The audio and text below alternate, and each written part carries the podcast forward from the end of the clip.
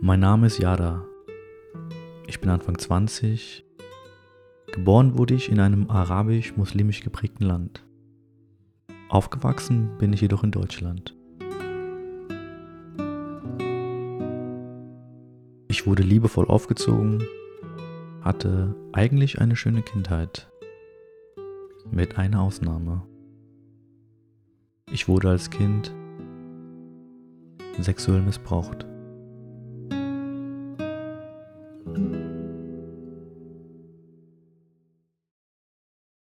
Ich habe lange darüber nachgedacht, ob ich meine Geschichte überhaupt jemandem anvertrauen möchte.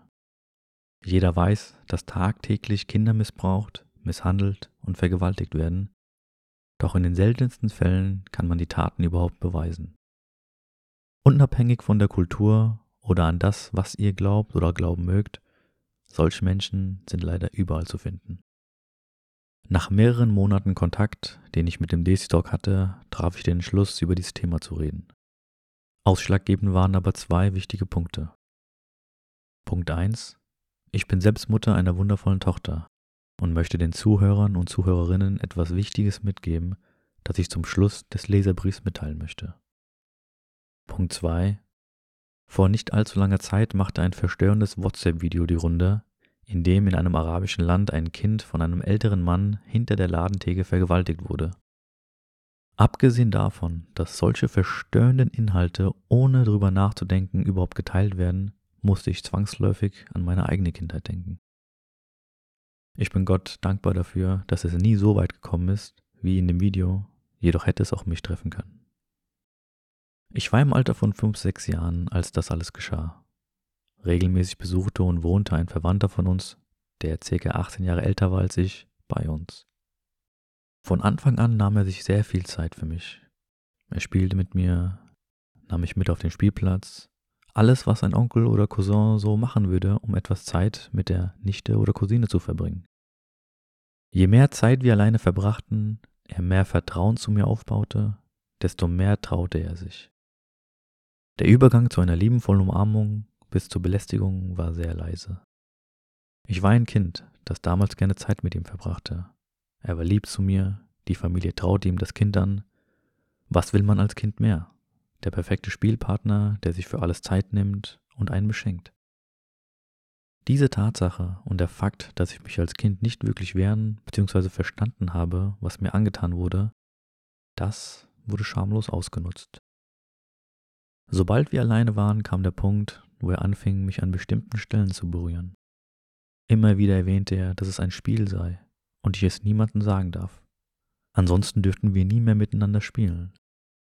Diese Art von Berührungen kam während des Spielens, zum Beispiel wenn man beim Herumalbern gekämpft hat. Später waren es leise und stille Momente, in denen er sich Zeit gelassen hat.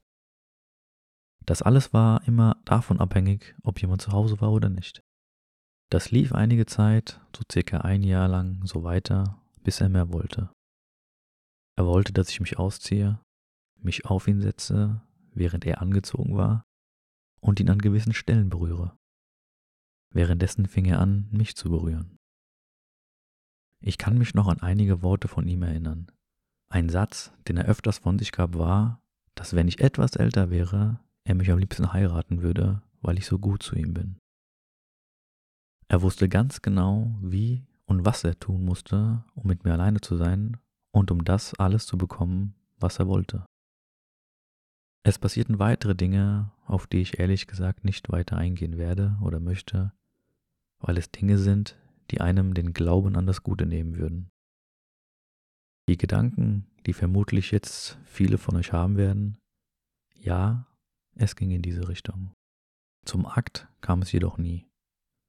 Wieso, weshalb, warum, ich weiß es nicht. Ich weiß nur, dass ich jeden Tag Gott dafür danke, dass es niemals so weit gekommen ist. Jetzt stellt man sich vielleicht die Frage, ob oder wie ich das überhaupt zugelassen habe.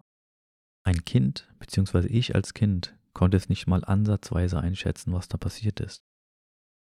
Er hat sich so sehr bemüht, sehr liebevoll und zärtlich mit mir umzugehen und hatte damit mein ganzes Vertrauen gehabt. Wie schon vorhin erwähnt, war er auch in der Familie sehr beliebt und niemand hätte ihm sowas zugetraut. Wenn ich mich zurückerinnere, hatte ich ehrlich gesagt keine Angst gehabt, mit ihm alleine zu sein. Auch wenn ich mich daran erinnere, dass mir vieles sehr unangenehm war und ich mich auch unwohl gefühlt habe. Aber er war wie ein großer Bruder, zu dem man hochgeschaut und respektiert hat. In unserem Kulturkreis, wisst ihr selbst, spielt Respekt und Gehorsam eine große Rolle. Diese Übergriffe gingen weiter bis zu meinem zehnten Lebensjahr. In der Zwischenzeit war er zwar verheiratet, aber das hat ihn nicht daran gehindert, weiter das zu tun, was er tun wollte. Es wäre gelogen, wenn ich sagen würde, dass es mich als Kind verändert hat. Es wurde ein Teil meiner Kindheit, das ich damals als normal einstufte. Etwas, das ich nicht schlimm empfand, etwas, worüber man halt einfach nicht reden durfte. So wie er es mir halt immer zu sagen pflegte. Ein Geheimnis. Je älter ich wurde, desto bewusster wurde mir, auch wegen meinem Umfeld, was mir angetan wurde. Was ich alles zugelassen habe, ohne zu wissen, was da passiert ist. Dieses Schamgefühl, diese Peinlichkeit, den Missbrauch eines unschuldigen Kindes, diese Gedanken haben mich sehr lange verfolgt, die sich über meine gesamte Teenagerzeit gezogen haben. Ich habe mich selbst als Mensch nicht mehr wahrgenommen, so dass ich für eine lange Zeit weder das Gefühl von Liebe oder Zuneigung für irgendjemanden aufbringen konnte. Ich habe mich als ein Individuum gesehen, mit der man machen konnte, was man wollte. So verliefen auch meine ersten Erfahrungen mit den Männern. Ich habe sie weder geliebt noch wirklich Zuneigung für sie empfunden, jedoch vermittelten sie mir dieselbe Botschaft, die ich von meinem Peiniger bekommen habe. Befriedige mich. Alkohol und leichter Drogenkonsum waren die Folge. Ich habe in dieser Zeit wirklich lange an mir selbst gezweifelt. Wieso ich? Warum hat man mir das angetan? Wieso einem Kind? Ich war nur ein Objekt für diese Menschen, die sich an mich aufgegeilt haben und befriedigten. Bis heute stelle ich mir einige Fragen, die mir aber kein Mensch beantworten kann. Ich weiß nicht, wie viele von euch dieses Gefühl kennen oder durchleiden mussten oder haben aber einen weiteren intimen Punkt möchte ich gerne loswerden. Das alles hat mich so intensiv verfolgt, so dass ich in meiner Hochzeitsnacht nur da lag und den Akt über mich hab ergehen lassen. Mit jemandem zu schlafen, den man eigentlich nicht mal küssen wollte, aber so kannte ich es halt. Ich bin da, weil andere sich befriedigen wollen und ich wusste, sind sie befriedigt, dann bekomme ich meine Ruhe. Ich habe mich eine lange Zeit gehen lassen, bis zu dem Punkt, als ich mitbekommen habe, wie eine andere Freundin dasselbe durchleben musste. Und ab dem Zeitpunkt beschäftigte ich mich intensiv mit dem Thema. Schritt für Schritt habe ich gelernt und verstanden, was in den kranken Köpfen dieser Menschen vor sich geht, was alles unschuldigen, hilflosen Kindern angetan wird und wie glimpflich ich doch eigentlich davongekommen bin.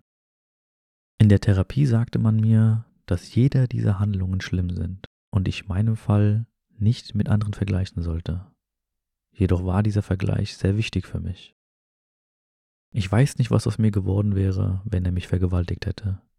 Ich weiß aber, dass vielen anderen Kindern sehr viel Leid zugefügt wird. Und das betrifft auch die Kinder aus unserem Kulturkreis. Ich bin selbst Mutter und habe Angst davor, dass meine Tochter jetzt oder später sowas erlebt. Weder hatte ich den Mut, mit meiner Familie noch mit anderen darüber zu reden, bis heute weiß niemand aus der Familie, was passiert ist.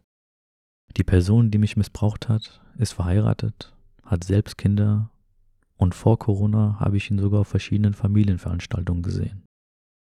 Immer wieder kommt diese Wut auf, sodass mein Körper zittert. Der Wunsch, ihn zu entlarven, preiszugeben, was das für ein Mensch ist, ist so groß. Jedoch lässt meine Menschlichkeit es nicht zu, obwohl mir selbst Unmenschliches angetan wurde. Einige von euch werden mein Schweigen verurteilen. Es ist aber so wie 90% aller Missbrauchsfälle. Es ist Jahre her, es gibt keine Beweise oder ähnliches.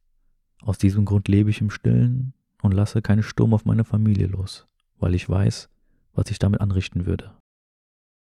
Dass ich im Stillen lebe, heißt aber nicht, dass ich mein Umfeld nicht beeinflussen kann. Regelmäßig spreche ich mit meiner Tochter über dieses Thema, damit sie versteht und weiß, dass niemand sie so anfassen darf, wie ich angefasst wurde, dass sie mit mir reden soll, wenn ihr etwas unangenehm ist oder sie Angst hat.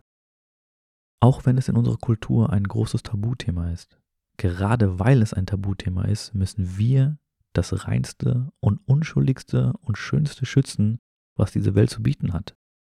Unsere Kinder. Dies ist auch die Botschaft hinter diesem Leserbrief. Bitte versteht es nicht als Panikmache, sondern als Aufgabe, eure Kindern, egal ob Sohn, Tochter, Neffe, Nichte und so weiter, zu erklären, dass niemand mit ihnen so umgehen darf. Sensibilisiert sie, ohne ihnen Angst zu machen. Ebenfalls habe ich eine große Bitte an euch. Hört auf eure Kinder, wenn sie zu euch kommen und euch etwas mitteilen wollen. Wenn ein Kind nicht bei dem Onkel, bei der Tante, beim Cousin oder wen auch immer bleiben möchte oder allein sein möchte, dann fragt euch, warum das der Fall ist. Selbstverständlich muss nicht alles gleich was mit sexuellem Missbrauch zu tun haben, aber das erfahrt ihr nur, wenn ihr mehr auf eure kleinen Lieblinge achtet und mit ihnen sprecht. Ein Zitat möchte ich euch noch auf den Weg geben, der mir die Augen geöffnet hat. In den Kindern erlebt man sein eigenes Leben noch einmal und erst jetzt versteht man es ganz. Zitat Ende. Ich hoffe und bete, dass niemand von euch das eigene Leben nochmal so erleben muss, wie ich es im Leben meiner Tochter erleben musste.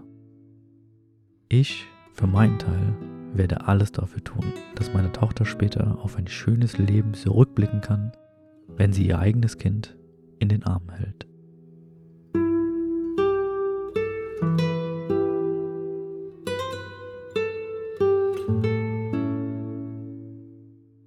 Liebe Desitalk-Zuhörer, das war der Leserbrief von Yara. Ich danke euch fürs Zuhören. Rodafis und bye bye.